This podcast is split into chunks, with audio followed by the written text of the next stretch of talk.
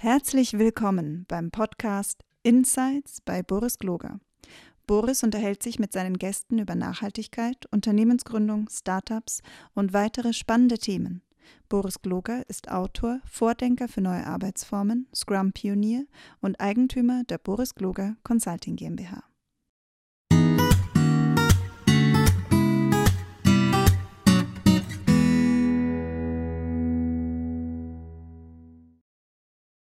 Hallo und herzlich willkommen zu meiner kleinen Podcast-Reihe, in der ich mich mit äh, interessanten Menschen äh, rund um Entrepreneurship, Bildung und Agilität unterhalte.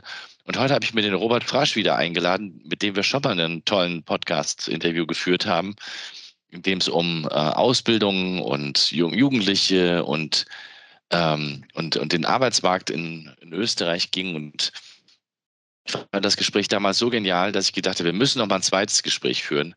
Robert, schön, dass du wieder da bist. Dankeschön, Boris. Ja, ich kann die Blumen nur zurückgeben. Es war ein geniales Gespräch und äh, mal schauen, ob wir das wieder hinbekommen. Ich bin mir fast sicher, dass wir das schaffen. Und ich freue mich wieder bei dir zu Gast zu sein und über ja, das Herzensthema zu reden, gemeinsam mit dir. Robert, erzähl mir uns noch ganz kurz nochmal für die, die dich vielleicht beim ersten Mal nicht erlebt haben. Wer bist du dann? Was machst du dann so? Also was ich so mache, ich habe mir vor zehn Jahren eingebildet, ich gründe ein Netzwerk für Ausbilderinnen und Ausbilder, also für Menschen, die Lehrlinge ausbilden, mit dem äh, Hintergrundgedanken, das Wissen in der Lehrlingsausbildung nutzbar zu machen und vor allem diese Ausbilderinnen und Ausbilder miteinander zu vernetzen, sodass die voneinander lernen können. Das, was mich dahinter bewegt, ist, es geht mir darum, dass junge Menschen einen fairen Einstieg ins Berufsleben bekommen, einen passenden, der zu ihnen passt, zu ihrer Lebens, äh, äh, Umwelt, in der sie gerade sind und zu ihrem aktuellen Stand. Passend heißt nicht immer die bessere Bildung.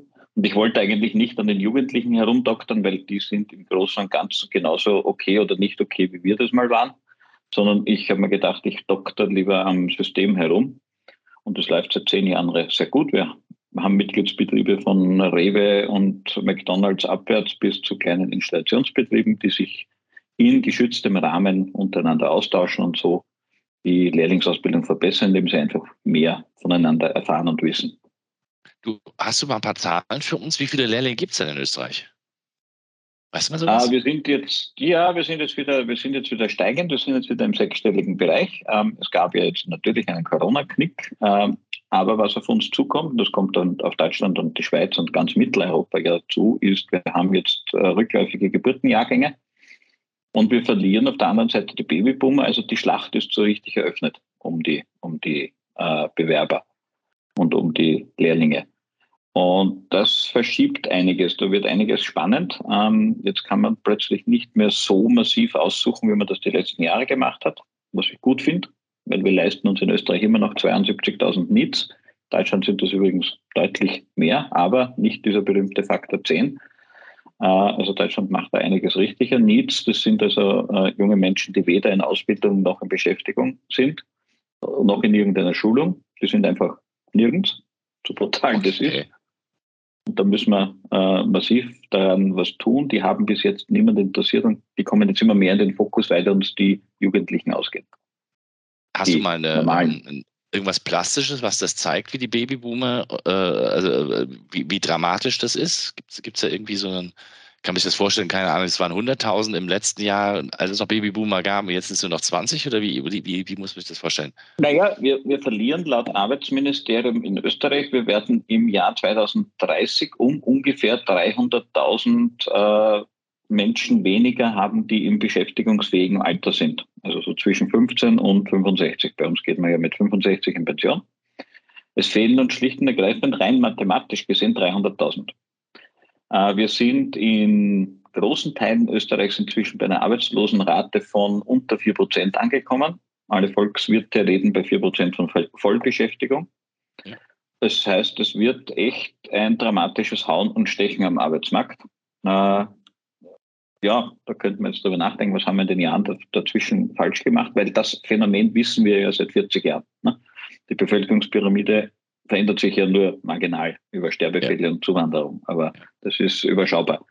Also, dass wir so einen Atombilddarstellung haben, das wissen wir schon sehr lange. Wir haben nur nichts getan. Irgendwie habe ich das Gefühl, wir haben sehr lange darauf gewartet, das betrifft die anderen. und wir werden das schon irgendwie hinkriegen. Und jetzt kommen alle drauf, es betrifft alle. Und jetzt wird es eng. Also es wird für die Unternehmen wahrscheinlich auch spannend. Äh, es wird irgendwann auch dazu kommen, dass man an, anfangen wird abzuwerben. Also wir reden nicht nur von den jungen Menschen, die wir in den Arbeitsprozess bekommen müssen, wo wir auch über Themen wie Diversität, über Mädchen und Burschen in nicht geschlechtsspezifische Jobs nachdenken müssen, weil das gilt ja auch für Burschen. Wir müssen auch Burschen in soziale Berufe bringen. genauso wie wir Mädchen in die Technik bringen müssen. Und wir müssen aufpassen, dass wir die Fachkräfte, die wir haben, äh, dann auch halten. Weil das, das wenn der Nachbar jemand braucht, dann kann es schon mal passieren, dass er anklopft. Ne? Employee Experience wird nicht nur ein Schlagwort sein, glaube ich, sondern eines der entscheidenden, einer der entscheidenden Faktoren, dass ich auf meine bestehenden Mitarbeiter achte, egal in welcher Altersstadium. Du hast jetzt schon ein paar Sachen angesprochen. Die Frage, die sich ja natürlich immer sofort stellt, und das war ja auch in Deutschland so ein bisschen äh, zwischen den Zeilen liest, plötzlich sind die, die Frauen wieder begehrtes Gut. Also, es, äh, also mir kommt es immer so vor, als, als in der Sekunde, wo man sagt, wir haben jetzt plötzlich weniger Fachkräfte und sowas, fängt man wieder an, darüber nachzudenken, oh, wie kriegen wir die, die Frauen dazu, äh, die Mädchen dazu, die jungen Frauen dazu, ähm, wichtige Schlüsselpositionen zu übernehmen, während man vorher sich eigentlich kaum Gedanken darüber gemacht hat. Und plötzlich ist wieder das Thema. Jetzt heißt es dann Frauen in MINT-Berufe und ich weiß nicht, und, und, und technische Berufe attraktiv machen.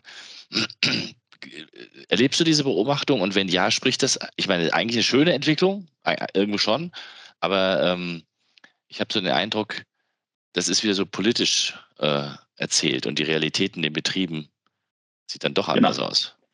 Es ist ganz viel Marketing in dieser ganzen Geschichte und das haben wir ja sehr oft. Nicht? Äh, das ist ja auch dasselbe mit dem Image der Lehre, das wir ja schon alle nicht mehr hören können, wahrscheinlich in Österreich, also ganz sicher nicht. Äh, und dann machen wir die nächste Marketingaktion, die nächste Marketingaktion, dann behübschen wir das halt alles irgendwie und äh, am, am wirklichen Problem unter Anführungszeichen gehen wir nach wie vor vorbei. Wir reden, wir, wir verstehen immer noch nicht, dass wir die Eltern überzeugen müssen, auch bei so Themen wie MINT-Berufe für junge Frauen die jungen Frauen sind meistens weniger das Problem. Die könnten sich das schon vorstellen. Aber jetzt stell dir doch nur vor, diese junge Frau kommt dann auf der Schulveranstaltung, wo wir mit viel Marketinggetöse ihr erklärt haben, dass es also ganz super ist, äh, dass sie jetzt, keine Ahnung, äh, Maschinenschlosserin wird. Ne? Und dann kommt die nach Hause ins traditionelle Elternhaus, die ja das Beste für dieses junge Mädel wollen.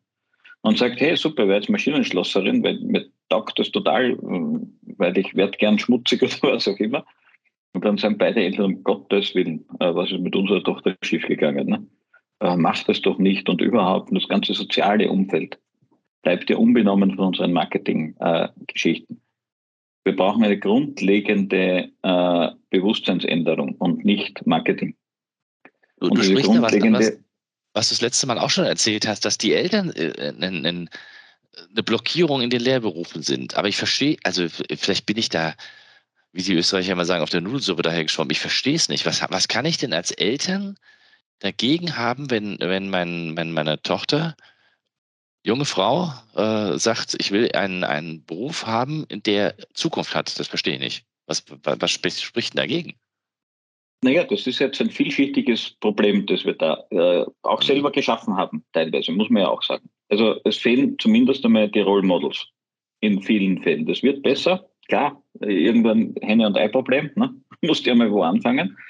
Äh, es gibt zunehmend Betriebe, die das in den Griff bekommen und Role Models haben, zum Beispiel auch so Themen haben wie, wir haben Ausbilderinnen im Unternehmen. Ne? Also, dass das Mädel jetzt einen technischen Beruf lernt, schön und gut, aber wenn es dann auf klassische Ausbilder treffen muss, dann wird die Mama möglicherweise oder vielleicht auch der Papa schon ein bisschen zurückhaltender werden. Ne?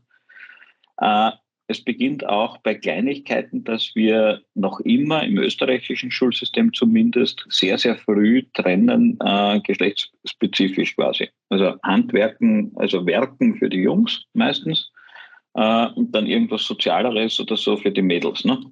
Äh, wenn ich mich nicht früh an ein solches Thema gewöhne, mit Werkzeug umzugehen etc., dann wird es dann bei der Berufswahl natürlich nicht den großen Aha-Effekt geben.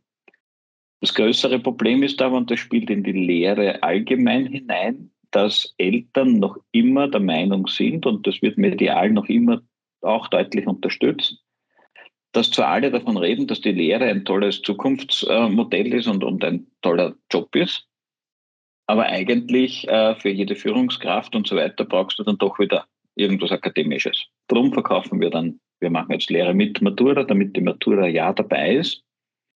Und äh, jetzt seit neuestem fängt in Österreich der Trend an, wir verkaufen jetzt Homeoffice und weiß ich nicht, Work-Life-Balance und was weiß ich was.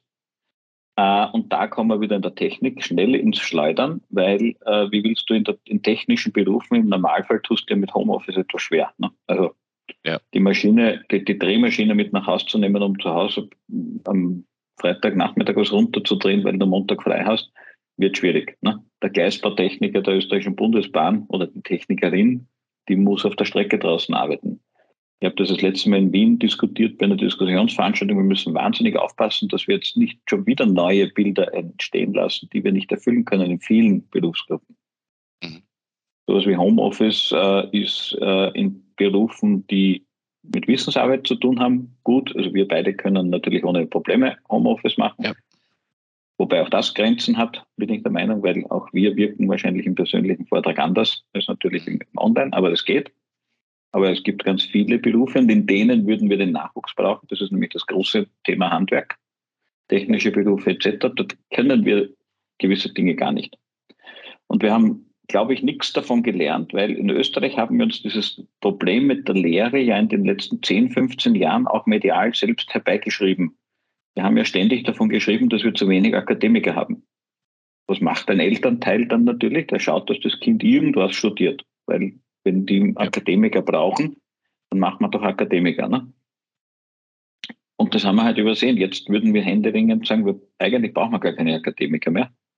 Wir bräuchten eigentlich jemanden, der wirklich arbeitet da draußen und der damit auch eine Karriere machen kann. Und da braucht es jetzt Zeichen, die in Österreich jetzt schon gesetzt werden. Also wir arbeiten, das, äh, die Politik arbeitet gerade daran, dass wir endlich auch äh, Fachhochschul, äh, Fachhochschul äh, Studiengänge für Praktiker bekommen, also dass wir eine höhere Berufsausbildung nach dem Schweizer Modell ansetzen und durchbekommen.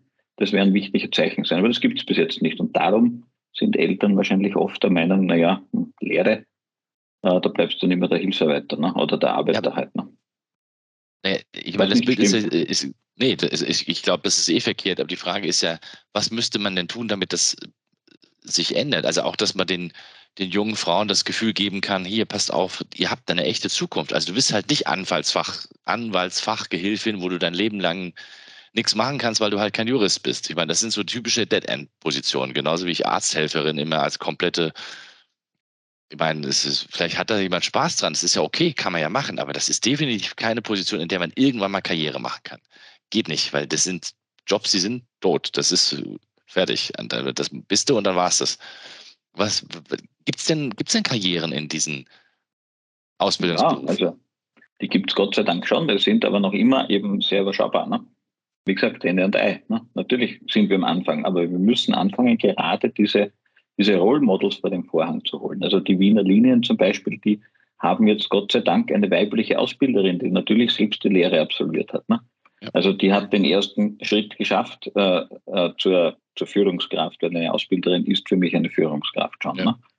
Äh, die kann natürlich auch Eltern vermitteln, hey, äh, wenn du dein Mädel zu uns schickst, dann hat sie eine weibliche Ausbilderin. Ne? Äh, wir müssen aber auch über Dinge wie Vereinbarkeit von, von Familienleben und, und Job natürlich nachdenken, weil das ist für Frauen noch mehr ein Thema als für junge Männer wir haben halt einmal das biologische Thema zu lösen, dass die Frauen die Kinder kriegen. Das wird sich wahrscheinlich nicht so schnell ändern. Das heißt, ich muss aber dann auch dafür sorgen, dass ich nach dieser Phase des Kinderbekommens mehr Fairness in diesen Prozess hineinbekomme. Und es ist heute immer noch so, dass Kinderbekommen für junge Frauen die größte Falle für Altersarmut darstellt. Das ist einfach nur Fakt. Ich kenne das Pensionskonto meiner Frau und ich kenne mein Pensionskonto. Meine Frau hat bis auf die Jahre, die sie sich um unseren Sohn gekümmert hat, nicht weniger gearbeitet. Da ist ein Unterschied von 1000 Euro drauf pro Monat. Und das macht echt keinen Spaß. Und es gibt, äh, es gibt viel zu wenig Begleitmaßnahmen. Auch von der Frauenseite interessanterweise. Das verstehe ich überhaupt nicht. Wir haben in Österreich eines meiner Lieblingsthemen abseits von, von Lehrlingen ist ja äh, Gleichberechtigung, äh, weil mich mein 17-Jähriger auch ständig fragt, wieso das alles so unfair ist und ich eigentlich keine Antworten habe. Wir haben in Österreich das Modell des Pensionssplittings. Du könntest, wenn du das wüsstest, während der Zeit der Kindererziehung das Pensionskonto des Mannes zu einem von dir selbst festgelegten äh, Prozentteilanteil der Frau gutschreiben. Mhm. Ja, du musst das wissen. Ich habe bis heute kaum jemand gefunden, der das weiß. Das ist gesetzlich seit Jahren, Jahrzehnten eigentlich möglich in Österreich. Und ich habe schon vielen Politikerinnen auch die Frage gestellt, warum setzt sich niemand dafür ein, dass das verpflichtend ist? Ja. Warum muss ich das freiwillig machen? Man, der Staat schreibt mir in Österreich auch vor, dass ich auf der Autobahn nur 130 fahren darf. Punkt. Kann ich auch nicht diskutieren und sagen, ich fahre freiwillig 130, aber sonst fahre ich, was ich will. Ne? Das verstehe ich nicht. Da sind auch Frauenpolitiker viel zu wenig dahinterher. Und das führt alles dazu, dass man natürlich irgendwo in diesen Lebensentscheidungen, in welches Berufsfeld gehe ich, sicher im Hinterkopf auch hat, was lässt sich, lässt sich irgendwo besser mit einer Familie vereinbaren, äh, wo gibt es Role Models, äh, wo denke ich als Elternteil auch, dass es meinem, meinem Kind gut geht. Wir haben das Thema Handwerksnachfrage äh, ja nicht nur im Frauenbereich, wir haben ja auch viel zu wenige junge Männer, die sich für die Handwerksberufe zum Beispiel interessieren. Und diese ganze Melange, wenn du so willst, an Dingen führt dann dazu, dass wir äh, diese Nachfrage zwar versuchen, mit Marketing hochzukriegen, aber sie nicht wirklich hochkriegen. Was müsste sich denn strukturell in den Betrieben ändern? Oder was müssten, was könnten die tun, damit sie ähm, mehr, mehr Ausbildungen, also aus Im Prinzip, Jugendliche bekommen, die Lust haben, bei denen anzufangen? Im Prinzip müssen die Betriebe genau dasselbe tun, was sie in allen Bereichen tun müssten. Sie müssen Vorbilder schaffen. Sie müssten wirklich Fachkarrieren von Frauen, die in einem technischen Beruf eine Lehre gemacht haben, ermöglichen, auch vorantreiben, auch über die Ausbilderin hinaus, äh, zum Bereichsleiterin, was auch immer, und diese Role Models dann vor den Vorhang stellen. Und dann diese, diese Möglichkeiten auch aufzeigen. Vielleicht auch jemanden aufzeigen, der also die in dem Fall dann zwei Kinder bekommen hat und dann auch erzählen kann, sagen, okay, und so ist es gelaufen, während ich diese zwei Kinder bekommen habe oder auch großgezogen habe. Äh, und nicht, äh, das darf aber dann, da, da braucht es dann auch die Unternehmensunterstützung und nicht diese private Initiative, dass die vielleicht das Glück hat, einen Mann zu haben, der dann in Karenz bleibt oder so. Sondern vielleicht kann ich als Unternehmen unterstützen, mit dem Betriebskindergarten, mit was auch immer. Wenn ich Eltern deren Tochter gerade überlegt, bei mir einen Lehrberuf zu machen, vielleicht auch aufzeige und sage, äh, wahrscheinlich werden sie so wie alle anderen darüber nachdenken, was ist denn einmal, wenn die dann einmal Kinder kriegt oder so. Kein Problem, wir haben einen Betriebskindergarten, fängt mit einem Jahr an oder also immer. Dann habe ich eine groß, ein großes Fragezeichen vielleicht wieder gelöst. Wen, wen müsste das denn in deiner Meinung nach in den Unternehmen angehen? Also weil äh, ich meine, okay, ich, vielleicht ist das auch, auch zu viel verlangt von einem kleinen Handwerksbetrieb, der selber nur fünf Personen hat, sich jetzt zu überlegen, wie man einen Betriebskindergarten auf die Reihe kriegt. Ich glaube, das wird schwierig. Aber äh, wie, wie kriegt mich, du, musst aber schon, schon tausend Ideen haben und, und, und, und diese Fragen schon x-mal beantwortet haben. Wie macht das ein Handwerksbetrieb mit fünf Personen? Oder äh, reden wir immer nur von den mittleren, mittelständischen, die auch eh schon wieder tausend Mitarbeiterinnen haben, die in Österreich dann schon zu Großkonzernen kommen würden fast? Also den Handwerksbetrieben, egal ob wir jetzt über das Thema Mädchen in die Technik bringen oder generell Lehrlinge finden oder was auch immer, denen bleibt nichts anderes über als zu kooperieren. Mhm. Sich zusammenzuschließen, Dinge gemeinsam zu machen. Ich meine, wenn ich jetzt mir nur eine, eine, eine Traumwelt vordenke, warum kann ich als Handwerksbetrieb in einem Ort, wo es vielleicht zehn andere Handwerksbetriebe gibt, nicht dafür sorgen, dass es zum Beispiel so etwas wie Kinderbetreuung gibt? Wieso kann ich nicht gemeinsam, und da gibt es gerade ein schönes Beispiel nächste Woche bei uns äh, im Süden von, von Wien, also so südlich von Wiener Neustadt noch, da haben sich 20 Betriebe zusammengeschlossen, die durchaus mittelgroß bis klein sind und haben gesagt, wir machen eine Handwerksmesse. Also wir machen eine Messe, wo wir wirklich sagen, wir suchen Bewerber für Handwerksjobs und wir zeigen, was wir können. Könnte keiner der Betriebe für sich machen. Und wenn diese Betriebe auf die ganz großen Jobmessen gehen, gehen sie dort unter und können es auch nicht finanzieren, so nebenbei. Also haben sie es selber gemacht. Und das werden wir brauchen. Wir brauchen Kooperation und wenn es die offiziellen Stellen nicht äh, forcieren und machen, dann müssen wir selber tun. Da sind Netzwerke wie Lehrlingspower.at zum Beispiel prädestiniert dafür, zu sagen, hey, es braucht einen Koordinator. Solche Rollen übernehmen wir gern zum Beispiel, dass man da Dinge gemeinsam macht, weil das werde ich allein nie lösen können. Was muss man denn, um nochmal bei den äh, jungen Frauen zu bleiben, was muss man denn ähm, systematisch verändern über die Zeit. Also angenommen, ich bin jetzt hier der, der Handwerksbetrieb von, von mir aus 20 Personen oder sowas oder von mir ist auch nur fünf und ich höre da jetzt zu und sage, okay, das macht Sinn, ich habe eh keine andere Wahl, als dass ich mich auch um die jungen Frauen kümmere, weil sonst kriege ich keinen. Ja? Also weil, was weiß ich, gibt einfach zu wenig. Was müssten die denn systematisch in den nächsten fünf Jahren tun, deiner Meinung nach, um ihre naja, Chancen zu erhöhen? Es wäre wahrscheinlich einmal nicht schlecht, äh, vielleicht einmal mit jungen Frauen ins Gespräch zu kommen irgendwo, um einmal überhaupt mitzubekommen, wenn ich jetzt, ich denke jetzt in sehr traditionellen Rollenbildern. Also ich bin so ein maskuliner, so biertrinkender, äh, ölverschmierter Handwerksbetrieb. Ne? Also jetzt ist, haben alle Klischees quasi durch. Okay. Ähm, dann, dann hilft es ja nichts, wenn ich jetzt sage, hey, junges Mädel, komm zu mir. Ne? Weil, ja. okay, also wenn die bei der Tür reinkommt, äh, dann wird sie wahrscheinlich gleich wieder draußen sein, falls sie überhaupt reinkommt bei der Tür. Äh, das heißt, ich würde zunächst einmal wahrscheinlich mit jungen Mädels, sei es jetzt aus meinem Bekanntenkreis, äh, an Schulen, was auch immer, vielleicht einmal ins Gespräch kommen und einmal sagen, okay, was erwartet ihr eigentlich von einem Arbeitsplatz? Wie, wie, bis zum gewissen Grad, wie tickt ihr denn überhaupt? Ne? Was ist wichtig, was ist nicht wichtig? Wir glauben nämlich, glaube ich, auch manchmal, dass Dinge wichtig sind, die sind gar nicht so wichtig und anderes, das können wir Männer uns ja gar nicht vorstellen. Äh, was für Frauen jetzt wirklich wichtig ist, da geht es um ganz andere Faktoren auf das, als, als uns. Ich habe so das Gefühl, dass es für junge Frauen auch gar nicht so sehr um dieses Thema Karriere geht.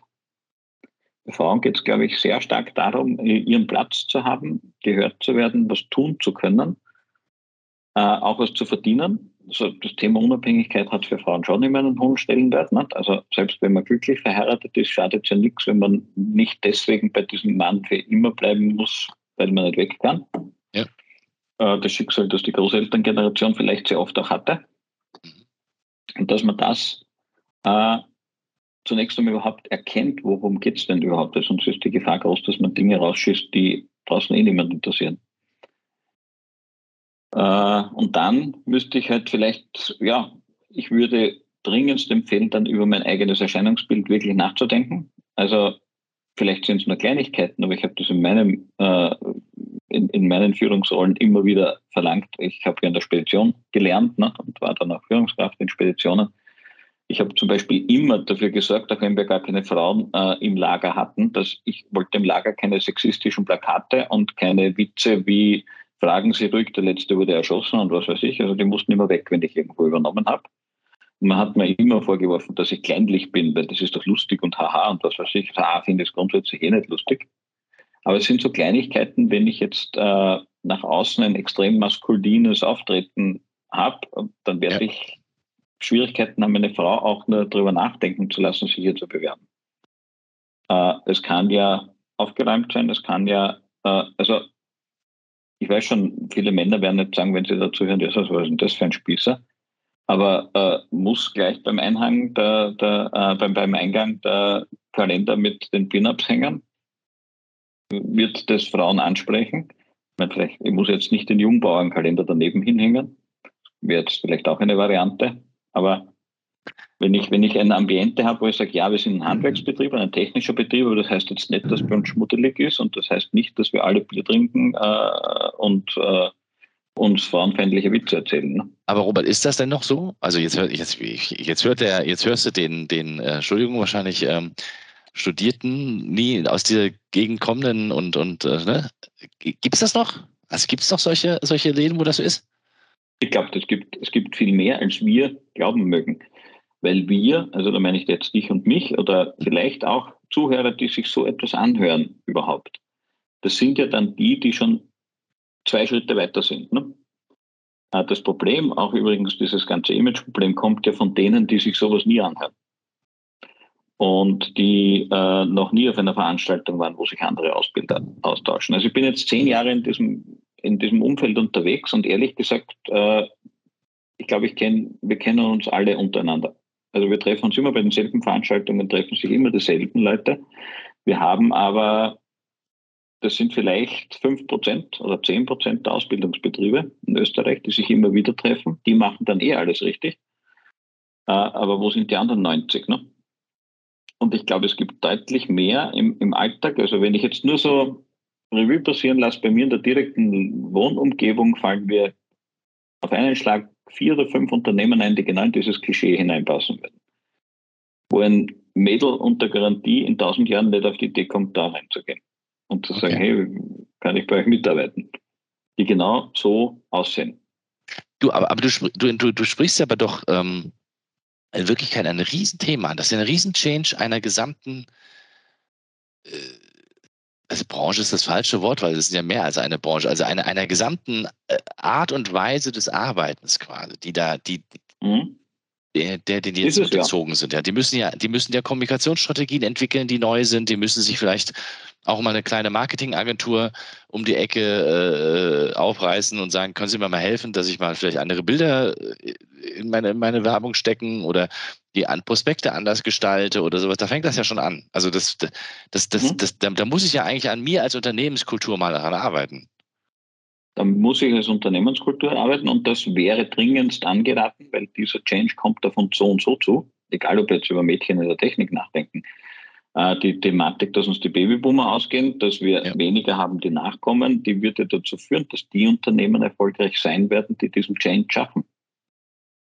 Die es äh, in, in jeder Hinsicht schaffen, sich an, anzupassen, ist vielleicht das falsche Wort. Das Anpassen könnte man Richtung Anbietern interpretieren. Es braucht eine Veränderung, die hätte es schon lange gebraucht, nur bisher ging es, weil halt genug da waren. Und jetzt geht es halt so. nicht mehr, weil halt nicht mehr genug da sind. Und der Schmerz wird jetzt deutlich größer und in manchen Betrieben ja, äh, läuten jetzt die Alarmglocken schon sehr, sehr laut, weil man jetzt draufkommt, hoppala, also in fünf Jahren haben wir echt ein Problem. Äh, ich habe immer noch das Gefühl, dass es noch so ein, zwei Schmerzjahre braucht, bis die ersten wirklich ihre Jobs nicht mehr besetzen können. Wir sehen es im Tourismus oder in der Gastronomie ganz massiv zum Beispiel. Äh, dort gibt es jetzt wirklich die ersten Betriebe, die zusperren müssen, weil sie niemanden mehr finden. Und das sind sehr oft Betriebe dabei, wo du, wenn du über die Arbeitsbedingungen dich ein bisschen erkundigst, die die, die, die reinste Katastrophe sind. Und natürlich gibt es auch die Vorzeigebetriebe, nur die Vorzeigebetriebe kennen das Wort Fachkräftemangel auch in der Gastronomie und Tourismus nicht.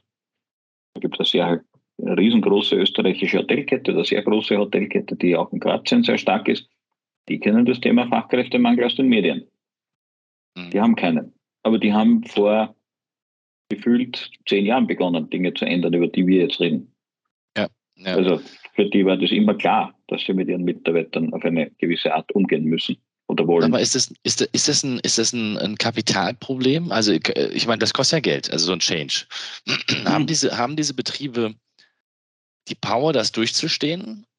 Also, ne? also, bleiben wir bei dem zehn Mann oder fünf, fünf Personen, nicht Mann, Entschuldigung, fünf Personen äh, Betrieb, der sagt, ich, ich merke das, ich sehe das. Ähm, einerseits bin ich komplett ausgelastet, also schau dir die Maler, Entschuldigung, und die Gärtner zurzeit und die, selbst die Installateure, die, also die haben alles, aber keine Auftragsprobleme. Also zumindest mhm. ist das mein Eindruck. Ja. Die haben gar keine, möglicherweise gar keine Zeit, sich darüber Gedanken zu machen, äh, wie sie das, das in drei oder vier ja. Jahren auf die Reihe kriegen. Ähm, aber ist, also ist es ein Zeit- AK Kapitalproblem dieser, dieser Firmen, dass sie das Geld einfach nicht haben, das zu machen? Also zum Geld habe ich so meine eigene Meinung. Mein Lieblingssatz lautet immer, Kopf schlägt Kapital. Es gibt ganz viele Dinge, die du machen kannst, die nicht wirklich viel Geld kosten. Okay. Äh, mein Lieblingsbeispiel bleibt immer äh, ein Autohändler. Ist jetzt wurscht welcher, das ist bei allen fast gleich. Die haben meistens so sechs, sieben oder mehr Fahnen vor ihrem, vor ihrem Haus wehen. Ne? Da ist dann meistens VW oder was auch immer drauf, was halt immer sie verkaufen. Ja. Ich kenne kaum einen Autohändler, wo eine dieser Fahnen vielleicht beinhaltet, hey, wir sind ein ausgezeichneter Ausbildungsbetrieb. Aber man könnte jetzt auf eine Fahne sogar draufgeben und wir bilden auch Mädchen aus oder mhm. junge Frauen. Ne? Äh, mir hat einmal ein, ein Autohändler, der mir das vorgeschlagen hat, gesagt, ja, aber die Leute müssen ja wissen, welche Marken wir verkaufen. das steht auf deinem Haus ja so und so auch noch drauf. Außerdem seien wir ehrlich, das weiß jeder. Also ja. wenn jetzt einer nicht weiß, welche Autos du verkaufst, da. Aber das mit dem Ausbilden hat er gemeint, da weiß doch auch jeder. Ich sage, wieso hast du dann Nachwuchsprobleme? Ich glaube, dass wir zu oft glauben, dass die Leute das eh alle wissen. Und nicht kommen, ich glaube, dass manche gar nicht dran denken. Zumindest nicht, dass dieser, dem Beispiel wäre es sogar ein wirklich ein staatlich ausgezeichneter Betrieb. Warum nehme ich nicht eine Fahne runter? Die Fahne kostet 500 Euro in sturmfester Ausführung. Äh, und die brauche ich einmal. Punkt. Den Fahnenmast hat er ja schon.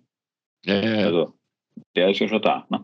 Äh, das wäre so ein Beispiel, Kopf schlägt Kapital. Also wenn ich keine 500 Euro mehr habe, um zu investieren, dann habe ich ein anderes Problem. Dann muss ich über das Thema Nachwuchsfachkräfte eh nicht nachdenken, weil dann bin ich wahrscheinlich eh bald pleite.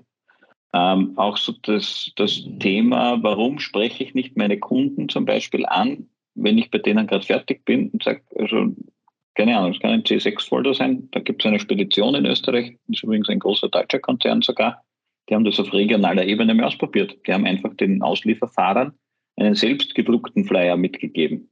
Das war wirklich nur ein Versuch. Ich habe gesagt, keine Ahnung, ob das was bringt, aber im Umkreis von 50 Kilometer, jeder Fahrer von uns, der ausliefert, gibt diesen Folder ab. Äh, die hatten um 20 Prozent mehr Bewerbungen binnen einem Jahr. Nein. Die wussten gar nicht, wo die überhaupt herkommen. Weil der hat den zwar im Lager abgegeben, der Fahrer, aber was macht der Lagerleiter? Der geht Mittagessen mit seinem Kollegen, sagt du, du erzählst mir doch die ganze Zeit, das mit der Schule klappt nicht. Äh, mhm. Da hat heute der Fahrer von dieser Spedition, die bei uns immer kommt, einen Folder abgegeben, die bilden aus. Ich habe mir gedacht, die bringen dann halt mit, schaust halt einmal rein. Ne? Also so ungefähr muss das gelaufen sein. Kostenpunkt, nix. Also ja, einer muss sich hinsetzen, zwei Stunden vielleicht einmal so einen Flyer gestalten, das haben sie selber gemacht, ohne Marketingagentur. Ja, und dann haben sie ihn über den Drucker ausgedruckt. Wie es dann mehr wurde, haben sie es irgendwann an einer Drucker, also einem, einem äh, Druck, äh, Druckhersteller ja, gegeben. Ja, dann macht man es schicker. Das kann man ja kostet, kostet ein paar Euro. Also ist jetzt auch nicht die Welt. Das, was aber fehlt, und das, das sind die kleinen Handwerksbetriebe, also diese Fünf-Mann-Betriebe, wären darauf angewiesen, ehrlich gesagt fehlt mir die Initiative der Kammern zum Beispiel oder der Verbände. Äh, die wären hier für mich ganz groß in der Pflicht, sich über ihre Mitglieder Gedanken zu machen, was können die selber nicht leisten. Was spricht dagegen, dass eine Handwerkskammer ein bitte wirklich gescheit gemachtes Imagevideo macht? In Deutschland gibt es gute Beispiele dafür. Die BäckerInnen, kann ich mich erinnern, hat vor Jahren schon einmal einen guten Imagefilm für Bäcker gemacht, um auch zu verhindern, äh, dass es so teigwerfende Bäckervideos gibt, wo lustig gesungen wird oder so. Ne? Was ich als, als äh, Verband vielleicht ja auch nicht will. Da, da ja. kommt mir zu wenig. Äh, oder wenn was kommt, dann kommen manchmal abstruse Dinge, wo du dir am Kopf greifst. Also man könnte ja dann mit Experten reden, wie man das gescheit macht. Äh, wenn ich es als Verband mache, dann könnte ich es ja ordentlich auch machen. Da würden die kleineren Betriebe, aber die kleineren Betriebe haben halt immer das Problem, leider in dieser politischen Landschaft, Wer interessiert sich für sie? Ne? Wir sind zu klein. Wir sind einfach zu klein. Das stimmt. Und sieht man ja, hat man bei ganzen Förderungen ja. gesehen, dass die One-Man-Shows und die, und die, und die wirklich kleinen Läden eigentlich, äh, die waren nicht wichtig. Du, aber lass mich noch mal, lass uns noch mal ganz kurz zu den, mhm. zu den jungen Damen zurückkommen. Weil, ja. wenn du jetzt äh, eine Klasse vor dir hättest, was weiß ich so, 13-Jährige, ähm, was würdest du denn erzählen, warum könnte es trotzdem, trotz all diesen Problemen, die wir jetzt gerade auch besprochen haben und den, und den schrecklichen Kalendern im, im, in, der, in der Umkleidekabine, ja, was könnte denn trotzdem für diese jungen Frauen ein, ein attraktives Ziel sein? Also warum sollten die es trotzdem probieren? Also spannend könnte es ja trotzdem sein, ne? also sich ja, ja, zum Beispiel technische Berufe anzuschauen. Erstens würde ich jungen Damen wahrscheinlich erzählen, also grundsätzlich reden wir hier von Berufen, die extrem gute Zukunftsaussichten haben werden. Du kannst in diesen Berufen wahrscheinlich alles erreichen bis hin zum Übernehmen äh, eines Betriebes. Wir werden ja auch eine riesige Übernahmewelle kriegen von äh, Firmenbesitzern, die in, in äh, Pension gehen, wie auch immer du das gestalten willst. Das Zweite, was ich jungen Damen wahrscheinlich mitgeben würde, ist, wenn das System jetzt noch nicht so ist, wie du es gern hättest, wie kannst du es am besten verändern, indem du drinnen bist? Geh doch rein in sein Berufsfeld, veränder es von innen. Und das Dritte, das versucht man eh immer wieder, aber ich glaube, das ist ganz wichtig, dass man das immer wieder betont. Äh, Frauen können genau dasselbe wie Männer auch. Äh, lass dir von niemandem einreden, dass du irgendwas nicht kannst, weil du eine Frau bist. Es gibt halt für alles technische Unterstützung. Äh, wir sehen immer wieder in technischen Berufen, der MAN-Ausbildungsleiter hat mir das einmal erzählt, der hat gesagt, das Witzige ist, die jungen Damen, die er hat, sind besser als die Burschen von Anfang an auch in dem, also wenn es um reine rohe Kraft geht, dann vielleicht haben sie ein bisschen einen Nachteil. Wenn es ums, ums Einschalten des Hirns geht, äh, dann sind die jungen Burschen hoffnungslos hinten nach am Anfang. Äh, und das würde ich auch jedem Ausbildungsbetrieb gern mitgeben. Deswegen ist es so wichtig, junge Damen und äh, Mädels in, in die Berufe zu bekommen. Weil das, was bei MAN passiert ist, ist, dass die jungen Burschen äh, Überstunden gemacht haben, um ihren äh, um diesen Vorsprung der Mädels aufzuholen. Weil das geht ja natürlich gar nicht. nicht? Also die, die hängt uns jetzt ab, die hat die besseren Schulnoten, die, äh, dann hat eine sogar den Lehrlingswettbewerb gewonnen. Und das im LKW-Geschäft, also man, nicht? also Hochburg der jungen Herren eigentlich. Nicht? Und hat dazu geführt, dass generell die Leistung massiv gestiegen ist, weil die Burschen natürlich sagen, na Moment, also der eifere ich nach nicht. Und die jungen Damen im Betrieb sind durchaus auch kooperativ genug, dass sie dann sagen, ja, ich teile das Wissen gern, warum? Wieso? Äh, plötzlich haben die Mathematik Nachhilfe gekriegt, quasi on the job. Ne? Ja. Also es, es, hilft enorm. Äh, als Betriebe müssen wir uns schauen, dass wir wirklich die Basisvoraussetzungen schaffen, dass man sagt, ich kann mir das grundsätzlich einmal vorstellen. Wir müssen gemeinsam äh, Role Models schaffen und vor den Vorhang holen, zeigen, so kann es gehen. Und im Idealfall finden wir auch noch Role Models von Eltern, die vielleicht anderen Eltern erzählen, vielleicht auch in Form eines kurzen Videos, also wie unsere Tochter damals nach Hause kam und keine Ahnung, äh, Schweißerin werden wollte, äh, haben wir gedacht, jetzt ist alles aus. Und jetzt sehen wir das so und so. Ne? Ja. Das wäre übrigens auch bei Burschen gar nicht so eine schlechte Strategie. Ja, also ich glaube, all das, was du erzählt hast, kannst, äh, gilt natürlich unisono, wahrscheinlich auch immer für die, für die Burschen. Äh, Vieles ja, manches ist natürlich spezieller dann. Ne? Aber ich, ich, muss noch zwei Sachen nachhören. Die eine Geschichte, die hast du am Anfang gesagt. Kannst du doch mal Menschen, die das mit dem Handwerk und diesen und diese noch nicht so äh, verstehen, erklären, was da was da passieren wird bei den Unternehmens, also in dieser Karriere. Ne? Du hast gesagt, und Unternehmensübernahmen stehen ohne Ende an. Was, was passiert da gerade und was wird da passieren? Äh, ja, äh, wir, haben, wir haben natürlich auch eine ganz massive Übernahmewelle, die auf uns zurollt. Ne? Also wir haben ganz massiv, gerade im Handwerksbereich, viele äh, Unternehmen, die übergeben werden in den nächsten Jahren. Wie muss ich mir das vorstellen? Haben die, haben die keine Nachfolger? Also, Nein. ich meine, das sind, wie, wie, sieht das aus? Ich meine, das kann ja nicht sein. Da ist, keine Ahnung, von mir ist der Malerbetrieb oder der Tapezierbetrieb oder der, weiß ich nicht, Lampenhersteller oder, oder, oder Lampeninstallateur oder Elektronikinstallateur. Was, ich meine, das kann nicht sein. Was ist mit ja, denen? ist aber so. Also, die, die haben ganz massive Probleme, Nachfolger zu finden. Die haben teilweise eh schon gar keine Leute mehr und vor allem, die haben teilweise auch Leute, äh, die nicht mehr bereit sind, äh, einen Betrieb zu übernehmen. Wie sieht denn das gerade aus? Also, dass die Karriere tatsächlich sein könnte, dass man vielleicht sogar relativ kurzfristig, jetzt vielleicht nicht überlegen, vielleicht fängt keine Lehre nicht an und dann bist du sofort der Chef vom Unternehmen, aber dass man, dass diese Unter, äh, Unternehmensübernahmen so massiv sind. Was ist denn los? Ich meine, haben die keine, keine Nachfolger? Gibt es da keine Kinder? Gibt es da keine, weiß ich nicht. Also Kinder, Kinder ist ein so ein Thema, das meistens bei der Nachfolge sogar eher kompliziert ist im Moment. Äh, was bis zu einem gewissen Grad auch verständlich ist. Äh, Kinder haben ja oft am eigenen Leib ausbaden müssen, dass die Eltern, weil sie diesen Betrieb hatten, kaum Zeit hatten oder so. Ne? Äh, die wollen natürlich einen anderen Lebensplan haben. Ne? Sagen also, ich werde ja auch einmal Kinder haben, ich werde mir doch nicht das antun, dass ich dann meinen Kindern dasselbe antun muss, was meine Eltern schon gemacht haben. Das ist derzeit zum Beispiel gerade im Tourismus und Gastgewerbe bei mir da in der Lebensumgebung gerade ein Riesenthema gibt jetzt gerade drei Betriebe, wo die Kinder lustigerweise sogar eine Gastroausbildung gemacht haben und gesagt haben, das mache ich sicher nicht. Ich habe beobachtet, wie der Papa am Sonntagnachmittag die Buchhaltung gemacht hat oder am, keine Ahnung, in der Nacht oder was auch immer. Das ist das eine, was auf uns zukommt. Dann haben wir auch hier das rein mathematische Problem, ne, dass wir einfach zu wenig, äh, zu viele Betriebe haben, die, wenn man es so bezeichnen will, auf den Markt kommen werden. Viele Kinder haben wahrscheinlich auch mitbekommen, dass das oft vielleicht sogar so eine Geschichte war, die gerade so einmal, ja, sich gerade und gerade ausging, aber reich ist jetzt auch nicht geworden davon. Ne? Äh, und wir haben ein Phänomen, das wir jetzt gerade im, im, handwerklichen Bereich im Moment sich verstärkt. Wir haben zunehmend junge Menschen, die sagen, ich will gar keine Führungsposition, ich will gar nicht Vorarbeiter werden oder Straßenmeister oder was auch immer. Also im kommunalen Bereich habe ich das jetzt gerade mit einigen Städten diskutiert. Die haben gesagt, ja, wir haben tolle Mitarbeiter, die machen einen Job, aber die sagen, na, also den, den Vorarbeiterjob, den Meister, den will ich gar nicht. Wegen der paar Euro, die ich da mehr kriege, äh, ich sehe ja jedes Mal, wenn ich um vier nach Hause gehe, sitzt der im Büro. Ne? Und ja. ich weiß ja, also vor 19 Uhr kommt der nie ins Wirtshaus. Ne? Äh, da werden wir als Unternehmen gefordert sein, andere Zeitmodelle auch zu erfinden. Das ist, da sind wir dann wieder beim so oft zitierten New Work. Ne? New Work heißt jetzt, glaube ich, nicht unbedingt, dass wir die Glaspaläste hinstellen müssen und den, den Kickertisch und den Obstkorb und was weiß ich, ja. sondern dass wir Arbeitszeitmodelle so gestalten, dass nicht eine Führungsposition automatisch mit Mehrarbeit verbunden ist. Ne? Ja. Weil sonst werden wir niemanden mehr begeistern, eine Führungsverantwortung zu übernehmen.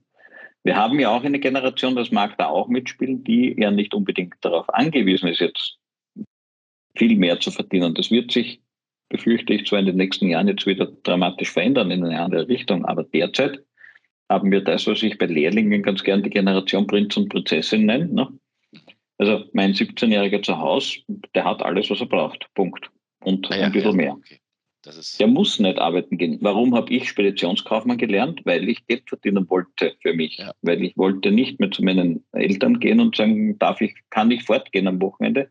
Sprich, kann ich Geld haben? Ne? Ich habe keins mehr. Ne? Ja, heute äh, haben sie Geld und sie dürfen Problem, natürlich nach, äh, am Wochenende weggehen, weil man mittlerweile anders um mit den Kindern umgeht. Völlig klar. Genau. Also jetzt fällt das, dieser, dieser Aspekt fällt weg. Ne? Zu sagen, hey, ich, ich arbeite mich jetzt rein, dafür verdiene ich mehr und äh, das macht dann unterm Strich Sinn. Aber das führt uns ja eigentlich zu zwei interessanten Themen, die wir vielleicht noch ansprechen können. Das eine ist genau das, was du gerade sagst, dass offensichtlich auch in diesen Handwerksbetrieben, gewerblichen Betrieben ähm, grundsätzlich drüber, neu drüber nachgedacht werden muss, was heißt Führung. Also das, was in der Industrie, in den großen Läden ja schon ewig in drei Tage so ist. Ne? Weil du, nur weil du Manager bist, heißt das ja nach lange nicht, dass du nicht äh, trotzdem nur 38,5 Stunden arbeitest. Obwohl die, äh, die müssen dann halt am Weihnachten irgendwie zwei Wochen lang ähm, in den Urlaub gehen, damit sie ihre Überstunden abbauen. Aber grundsätzlich ist das völlig klar, es ist geregelt. Nur weil du Führungskraft bist, heißt das nicht, dass du hier permanent Überstunden schiebst. Und also das scheint dann noch ein Thema zu sein in, in diesen äh, in, im, im, in kleineren Betrieben.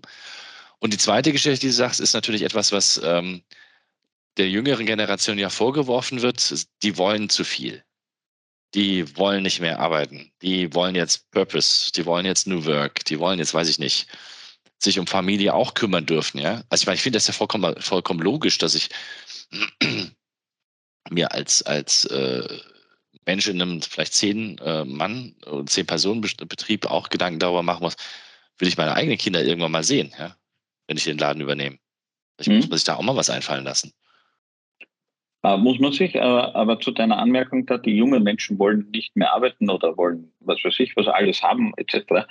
Ähm, ich glaube nicht, dass das ein Phänomen der Jungen ist. Äh, ich glaube, dass das nur bei den Jungen deswegen auffällt, weil sie es artikulieren. Äh, ich glaube auch, dass ich bin überzeugt, dass auch ein 40-, 50-Jähriger gern einen Sinn in seiner Tätigkeit hätte. Dass der auch gern eine Work-Life-Balance hätte, nur der hat natürlich die letzten 20 bis 30 Jahre gelernt, dass es sinnlos ist, äh, sich das zu wünschen, weil es das halt nicht gibt. Ja. Die Jungen sind Gott sei Dank, muss man ehrlich gesagt sagen, laut genug, dass sie uns wahrscheinlich auch zwingen werden, Veränderungen zu machen und herbeizuführen, weil wir sonst niemanden kriegen werden. Ja, genau. Sie ah. sind so wenig, die wir unbedingt haben wollen, als werden sie in der Lage sein, das zu artikulieren. Die, die Macht verändert sich. Das war, das war ja immer eigentlich die Aufgabe der jungen Generationen, Veränderungen anzustoßen, Veränderungen zu fordern. Ähm, vielleicht haben das unsere Jungen, äh, vielleicht ist das jetzt ihre Rolle. Die müssen jetzt im Moment nicht gegen Kernkraftwerke äh, protestieren oder sonst was, weil das kriegen wir schon langsam hin. Die protestieren unter Anführungszeichen halt jetzt gegen Arbeitsbedingungen, die sie nicht mehr bereit sind zu tragen. Wir werden als Unternehmen nicht drum herum kommen, äh, darüber nachzudenken, was wir wirklich machen müssen. Eine zweite Anmerkung zu dem, wo du sagst, also das ist ja äh, bei den größeren Unternehmen und schon gang und gäbe. Ist es das wirklich in der Realität? Oder kommt es in unseren tollen Managementbüchern vor und äh, vergewissern wir uns das äh, untereinander auf unseren Personaltagungen und so weiter, mhm. dass das natürlich so ist. Ne? Also wenn ich das Beispiel meiner Frau hernehme, die ist Bilanzbuchhalterin in einem größeren Unternehmen der Baubranche, äh, also im Bauumfeld. Äh, ja, also die ist so in der Abteilung, wo sie zu Weihnachten zwei Wochen auf Urlaub gehen muss, damit sie die Überstunden endlich los wird. Ne? Die hat offiziell einen Teilzeitjob, äh, ja, arbeitet manchmal mindestens so viel wie ich. Weil es halt so ist und weil sie halt noch aus dieser Generation kommt, die sagt, ja, was soll ich jetzt machen? Irgendwer muss ja den Job erledigen. Ich meine, unser Sohn ist Gott sei Dank 17, der braucht jetzt die Mama nicht mehr so ständig. Ja. Aber nicht, weil sie das will, sondern weil nichts anderes überbleibt. Ich meine, sie könnten natürlich kündigen. Das machen wir aber in unserer Generation nicht so. Wir sind noch gewohnt. Wir arbeiten für das Unternehmen halt, auch wenn wir es nicht unbedingt wollen. Also ich bin da ein bisschen geteilter Meinung. Ich habe oft so das Gefühl, dass bei vielen Themen, die so durch die Welt der, der, der Schlagwörter geistern, ähm, mhm. es eine gewisse, ich nenne es fast intellektuelle Schicht gibt, die sagt, ja genau, das ist alles super und das machen wir alles. Und wenn ich dann so eine Stufe drunter schaue, ich sehe dann oft das in Betrieben, die ich berate bei, bei Lehrlingsausbildung. Wenn ich mit dem Management und Personalmanagement rede und auch noch der Ausbildungsleitung, dann hören sich die Dinge super an. Und manchmal gerate ich dann in Workshops mit den Ausbildern vor Ort und dann hört sich das alles schon ein bisschen ganz anders an. Äh, ja, ja, wir, steht irgendwo, aber was soll ich denn machen? Ich habe drei, ne, ich habe drei Jobs zu erfüllen. Einer davon ist Ausbilder, einer ist, keine Ahnung, Vorarbeiter, der dritte ist noch das und jenes. Und es interessiert niemand, wie ich das mache. Und jetzt kommen wir ganz oben auf die grandiose Idee, wir nehmen um 50 Prozent mehr Lehrlinge auf. Ich weiß schon nicht, wie ich die ausbilden soll, die ich habe. Aber das interessiert niemanden.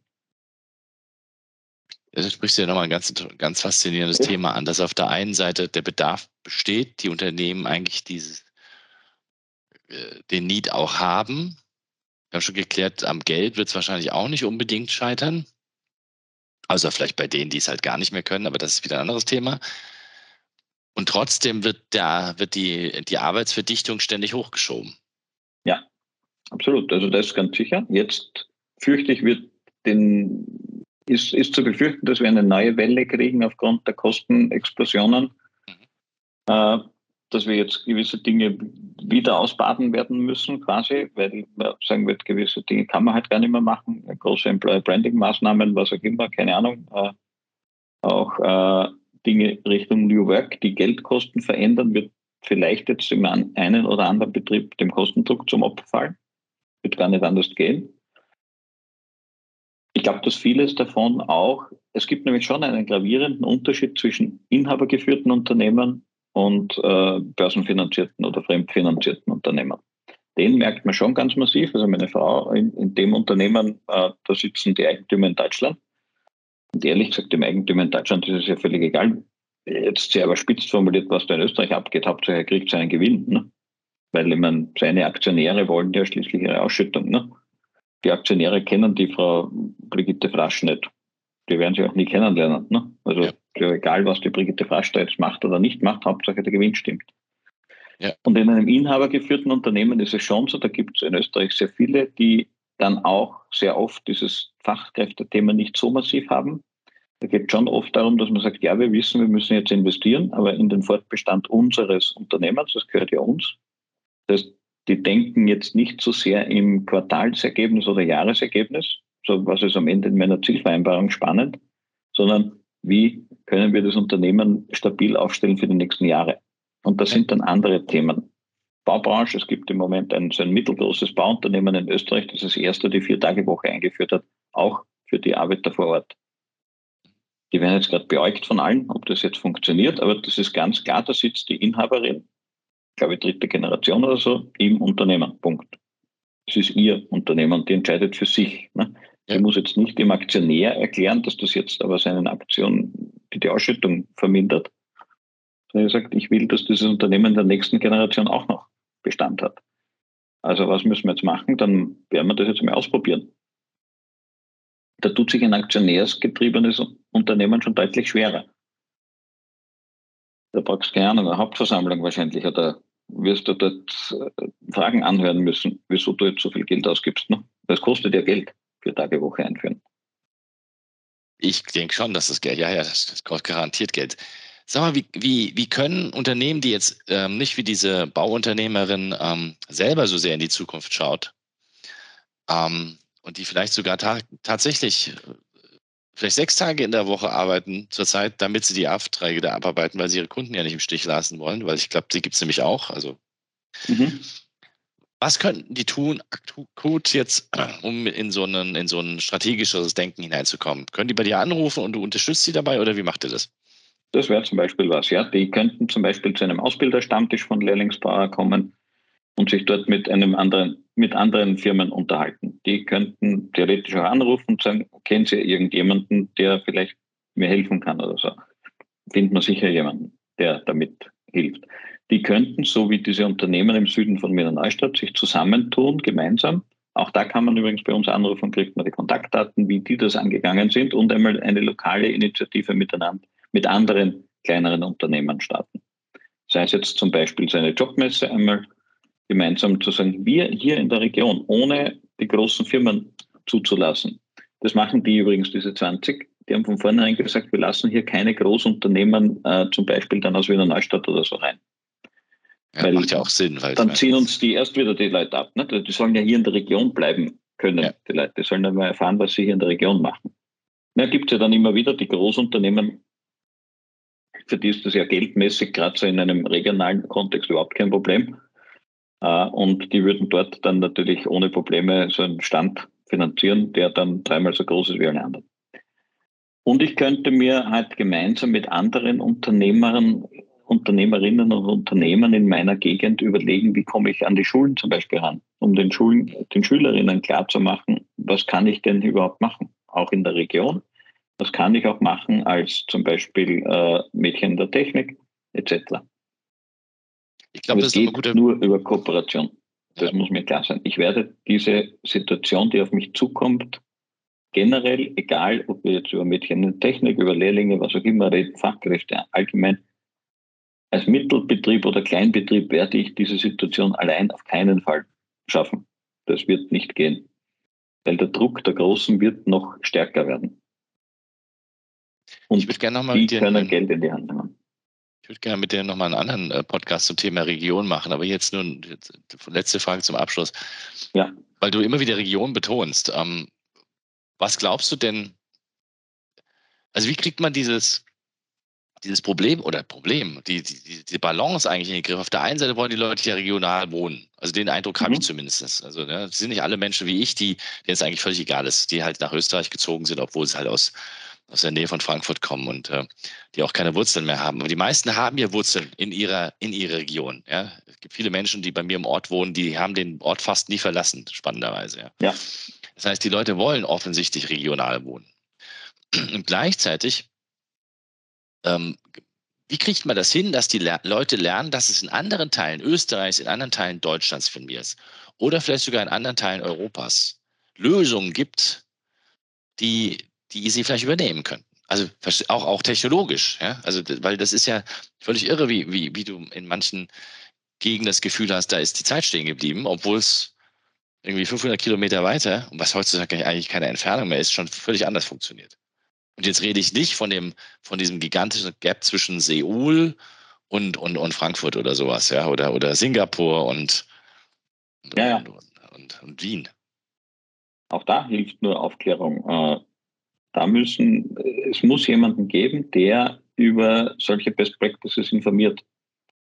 Äh, es gibt Bestrebungen, also in Österreich gibt es das Leaders-Projekt zum Beispiel, da sind inzwischen, glaube ich, sieb, 70 oder 77 Leader-Regionen zusammengeschlossen, die versuchen, auf regionaler Ebene sowas zu machen.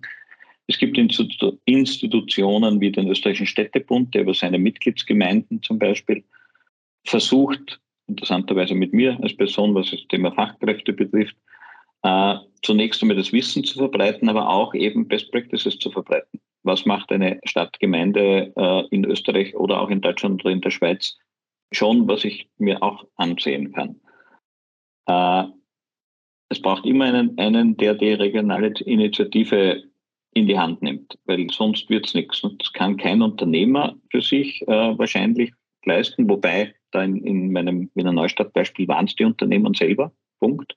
Also ja, vielleicht sind da sogar die mittelgroßen Unternehmen in den Regionen gefordert, dass sie anfangen, über den Tellerrand zu blicken, weil die, die das initiiert haben, da im Süden von Wiener Neustadt, jetzt wo ich darüber nachdenke, kommt mir das gerade, das ist eins der mittelgroßen Unternehmen dort. Und die haben gesagt, wir müssen aber alle dazu nehmen, weil nur dann können wir als Region stark sein, weil sonst sind wir nur ein Betrieb hier.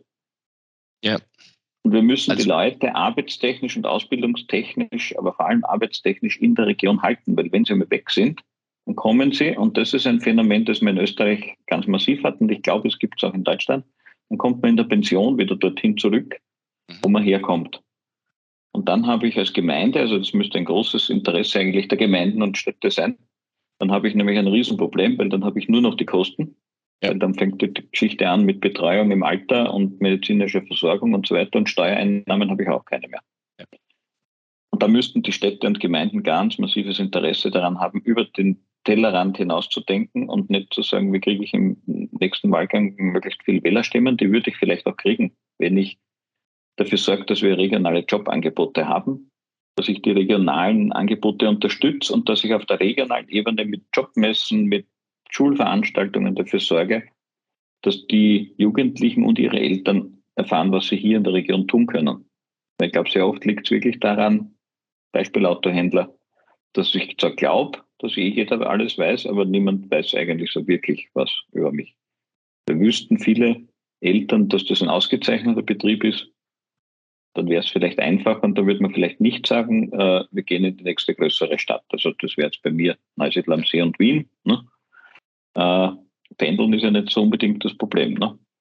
Da müssen wir auch anfangen, natürlich über Lohngefälle nachzudenken. Wenn bei uns in der Gegend hast du halt meistens das Thema, in Wien verdienst du halt deutlich mehr. Ja. Das, was die Menschen dabei nicht verstehen, ist, und das gibst du dann für den Sprit aus. Mhm. Weil unterm Strich bleibt dasselbe. Ja, das glaube ich auch. Das ist, aber also das ist etwas. Viel ist es nicht. Das, nee, das muss man sich genau anschauen, wie das genau läuft. Robert, das Thema ist also ist eine never-ending Story, aber ähm, wahnsinnig interessant und vielleicht haben wir ein bisschen zum, zum Aufklären und, und, und Erklären der, der Verhältnisse ein bisschen beitragen können. An wen wendet man sich, wenn man mehr über Ausbildung in Österreich wissen will oder wie man das gescheit anbindet? Also meine Person, meine Person findet man relativ leicht unter robertfrasch.com. Frasch schreibt man so wie Frosch, also das ist auch noch einfach. Uh, Lehrlingspower.at wäre ein ein direkter Link zu Fragen rund um die Ausbildung. Äh, auf beiden Seiten findet man meine Kontaktdaten. Äh, wenn man mich in Social Media findet, dann soll man mich angeblich auch relativ leicht finden. Also wenn man mich sucht, so findet man mich auch relativ leicht. Äh, ich stehe gern als Gesprächspartner zu solchen Themen zur Verfügung. Äh, es gibt aber auch andere Initiativen, die man natürlich äh, anfragen kann. Ich glaube, das Allerwichtigste ist, dass uns allen bewusst wird, und das möchte ich allen Zuhörern und Zuhörern vielleicht ja so gegen das Ende hin auch mitgeben. Wir werden die Dinge nicht allein lösen können. Wir werden sie nur gemeinsam lösen, aber das Gute ist, gemeinsam können wir sie lösen. Und es liegt an jedem Einzelnen von uns, auf andere zuzugehen, vielleicht auch selbst einmal die Initiative in die Hand zu nehmen und nicht zu warten, bis es wer anderer startet sagt, wenn es die Kammern oder die Interessensverbände nicht tun, dass sie es uns selber tun. Da gibt es viele Beispiele, die findet man auf lehrlingsbauer.at oder auf robertfrasch.com. Ich glaube, wenn wir das gemeinsam angehen, dann bin ich überzeugt, dass wir das schaffen werden. Natürlich kommen einige Herausforderungen auf uns zu, die nicht lustig sind, aber die gab es immer. Und wir haben ehrlich gesagt schon ganz andere Dinge überstanden, gemeinsam. Das glaube ich auch. Danach kann man nichts mehr kommen, lieber Robert. Tausend Dank für deine Zeit. Boris, ich danke dir und wünsche dir viel Erfolg und viele interessierte Zuhörer und den Zuhörern viel Erfolg beim Umsetzen. Geht mir genauso. Viel Erfolg. Danke fürs Zuhören. Ciao, ihr Lieben.